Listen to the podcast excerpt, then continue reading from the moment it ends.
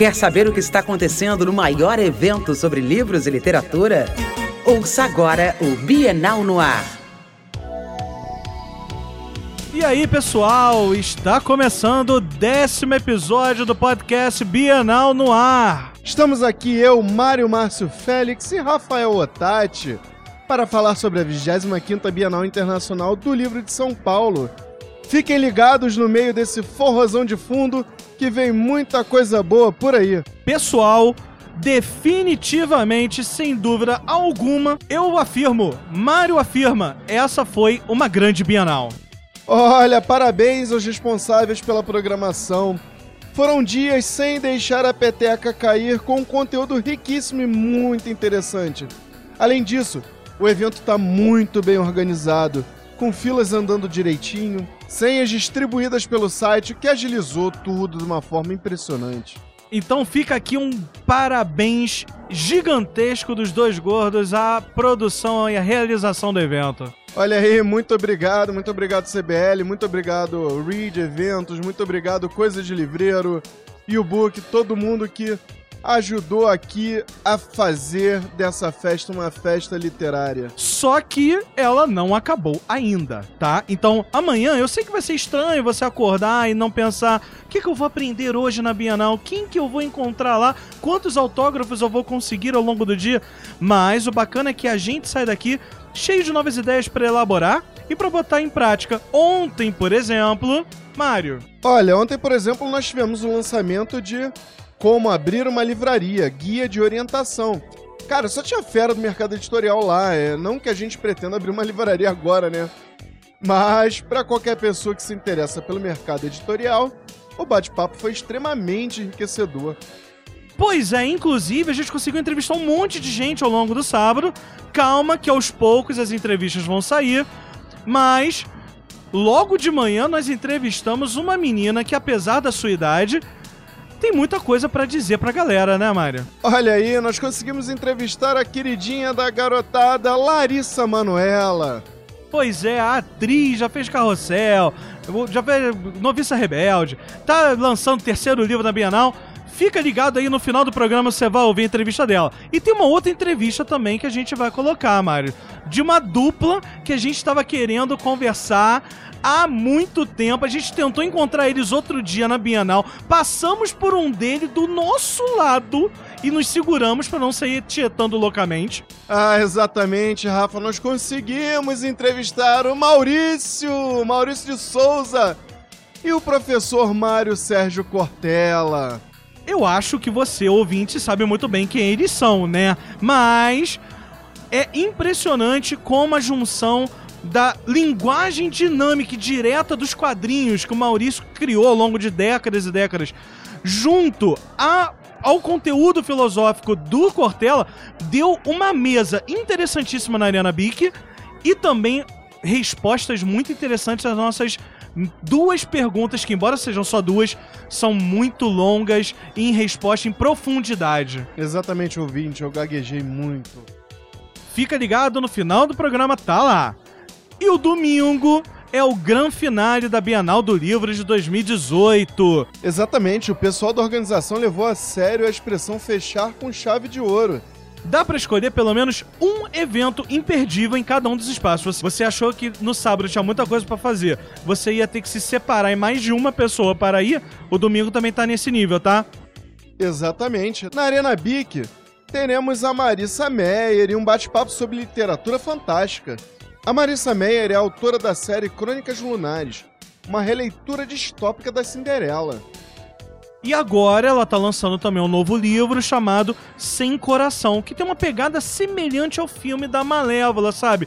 Aquele tipo de livro que conta como a rainha de copas se tornou aquela pessoa insuportável que a gente conhece lá no Alice do País Maravilhas.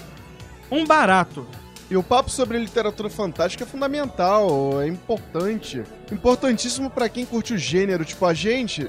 E nele, nossos queridos autores nacionais Felipe Castilho, Leonel Caldela, André Bianco e Dei Fernandes vão participar e com certeza, além de aprendermos algumas coisinhas, sairemos com boas indicações de leitura. Você quer Maurício de Souza? Acho que acabamos de falar dele, né, Mário? Rapaz, quem quer Maurício? Tem Maurício não em um, em dois lugares Então ao longo do domingão. Então vão ser dois Maurícios? Vão ser dois Maurícios. Lá na Arena Bic e no espaço de Cordel e Repente, em um papo com José Santos, o lançamento do livro Turma da Mônica, uma viagem à América Latina. E no Espaço Saber Microsoft, o dia já vai começar com o case Biblioteca de São Paulo. É, é maravilhoso, ela foi construída onde antes era o presídio do Carandiru. Um lugar maravilhoso que, inclusive, foi escolhido em 2018 pela Feira do Livro de Londres como uma das quatro melhores bibliotecas do mundo. É isso aí, Pierre Rupret, diretor da BSP, vai falar sobre as principais características que levaram a BSP a esse patamar. Já na Praça de Histórias, teremos Caco Ciocler e Marcelo Maluf, que vão contar histórias passadas de pai para filho e de avô para neto e mediação de Zinho Trindade, o neto de Solano Trindade. Cara, imperdível, sério. Exatamente, a nossa escolha no espaço Cozinhando com Palavras foi difícil, mas é a mesa sobre livros de confeitaria e os sucessos dos cursos na rede com Sandra Canela, que é a pessoa que trabalha com bolos e tem sobrenome de Canela. É, eu acho que ela nasceu pra isso, né, Rafa? É, deve ter nascido pra isso, só pode ter nascido pra isso.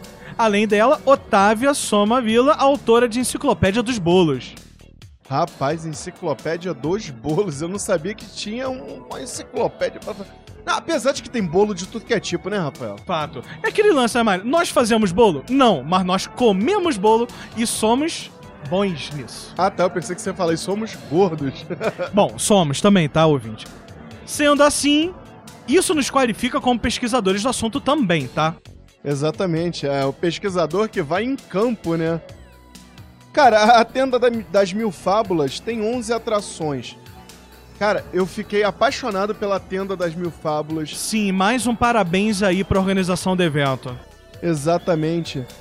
11, 10 e mais uma, né? Escolhendo uma para indicar com muito sacrifício. Temos a Ana Luísa Lacombe e o Zé Boca falando como as imagens contam histórias e sobre o acervo do Instituto Moreira Salles. Vambora nessa, né, ouvinte? E agora, como sempre, aquele papo bacana, aquele papo maroto, moleque raiz. Bienal no ar, entrevista. Olá, ouvintes, estamos chegando ao final de mais um episódio do Bienal no Ar. E como todo episódio, aqui no final nós temos uma super entrevistada. Rafael Otati, quem é a nossa entrevistada de hoje? E acho que os ouvintes vão à loucura. Eu acho que eles nem vão acreditar. Estamos aqui com a Larissa Monello. Dá um olá para as pessoas, por favor. Oi, gente, tudo bem? Prazer enorme falar com vocês. Rafael, qual a nossa primeira pergunta para a rainha da galera? Eu tô muito curioso para saber como que você está se preparando, com, com- o que você está achando dessa nova fase no musical da Noviça Rebelde. Eu tô muito feliz, a gente teve a temporada aqui em São Paulo, né? Pra mim foi um filme passando na minha cabeça, porque tudo que eu vivia 10 anos atrás eu tô vivendo agora de novo. Nunca esqueci as músicas, então pra mim é, eu já, já tava respirando esse ar da Noviça Rebelde há um bom tempo. E agora a gente tá com a temporada no Rio de Janeiro, encerra agora dia 2 de setembro. Então pros cariocas, pra galera que tá por lá é, no Rio de Janeiro, não deixem de assistir a Noviça Rebelde na Cidade das Artes. Olha que legal, nós somos do Rio de Janeiro, isso é muito bacana. E, bom, você, afinal de contas, escreveu um livro, Bienal é a festa, inter- uma festa internacional de livros. Eu gostaria de saber o seguinte: você poderia dizer para os nossos ouvintes que tipo de mensagem você pensou passar com o seu livro? Que tipo de mensagem você recebe dos seus leitores? Com certeza, muita gente entra em contato com você porque leu sua obra, né? Sim, com certeza. Na verdade é meu terceiro ano, né? É, é o terceiro livro também, então eu tô muito feliz. O primeiro a gente fez um super sucesso, o segundo não foi diferente, e agora eu tô muito contente de estar aqui também. Eu acho que um é complemento ao outro. O primeiro eu tive mais de 400 mil exemplares vendidos. Foi best-seller, um dos livros mais vendidos do ano, né? E ano passado eu lancei o, o Mundo de Larissa Manoela, que foi super bem também. Contei um pouquinho mais da, da minha vida pessoal. E nesse a gente vem com uma proposta diferente, para não ficar longe da literatura, né? Eu trouxe um caderno de perguntas e respostas pra galera compartilhar um pouco dessas histórias. É, antigamente tinha o caderno de confidências, onde as meninas na escola usavam muito. E hoje eu trago para as meninas, para os meninos também. Eu acho que é, ter esse contato direto, você poder passar o livro para frente, não ficar só com você, descobrir os segredos dos seus amigos, isso é muito legal. Então, futuramente, óbvio que eu tenho mais projetos para lançar livros, e só que eu tenho que viver mais um pouquinho de coisa, então tô esperando a maioridade e outros momentos da minha vida para poder escrever um novo livro e contar mais um pouquinho da minha história. Então, esse ano eu trouxe esse caderno para dividir algumas perguntas e respostas. Muito bacana. Olha, ouvinte, fantástico. E nesse, nessa reta final de Bienal, só falta mais um dia. Larissa, chama nossos ouvintes aqui para prestigiar esse finalzinho de Bienal que vai estar mais agitado que os outros dias. Com certeza, eu acho que aqui as pessoas que passam por aqui vivem uma experiência, não só do primeiro ao último dia, mas todos os dias. É sempre uma emoção diferente, sempre um escritor, uma escritora nova. Então, com, com obras maravilhosas. Então, a gente tem que vir para cá. Então, você que ainda não veio na Bienal, venha, não perca essa oportunidade que está se encerrando esse ano, hein? Muito obrigado, Larissa. Foi um prazer muito grande ter você aqui no nosso programa. Muito obrigado, Larissa, por esses minutos rápidos, mas importantíssimos. Entrevista. Olá, ouvintes. Estamos aqui com uma entrevista super especial com o professor Mário Sérgio Cortella. Rafael, faça aquela pergunta. Muito obrigado, em primeiro lugar, pelo, por esse pouquíssimo e brevíssimo minuto. É, entre todas as perguntas que eu gostaria de fazer, vocês são muitas, pelo menos uma é pungente pelo encontro com o Maurício de Souza. De onde veio essa ideia de escrever esse livro em conjunto, de pegar a filosofia e inserir na Turma da Mônica para esse tipo de público? Nós nos encontramos na Bienal do ano retrasado, em 2016, nos abraçamos, porque já nos conhecíamos, e falamos, puxa, por que, que a gente não junta filosofia e ilustração da Turma da Mônica? Vamos fazer um livro. Já saíram dois, vai sair o terceiro. A ideia é, acima de qualquer coisa, trazer aí, principalmente a noção de que pensar em turno é melhor do que pensar sozinho. E claro, a filosofia ela é coletiva também. É o exercício do indivíduo com a vida coletiva. Daí nasceu a história, encantou, eu espero que continue. Muitíssimo obrigado, Cortella. Muito obrigado, professor. Abraço, é uma obrigado. honra. Entrevista. Olá, ouvintes. Estamos aqui com outra pessoa maravilhosa, uma pessoa que sempre sonhamos encontrar em toda a Bienal que nós vamos. Rafa, quem é o nosso entrevistado?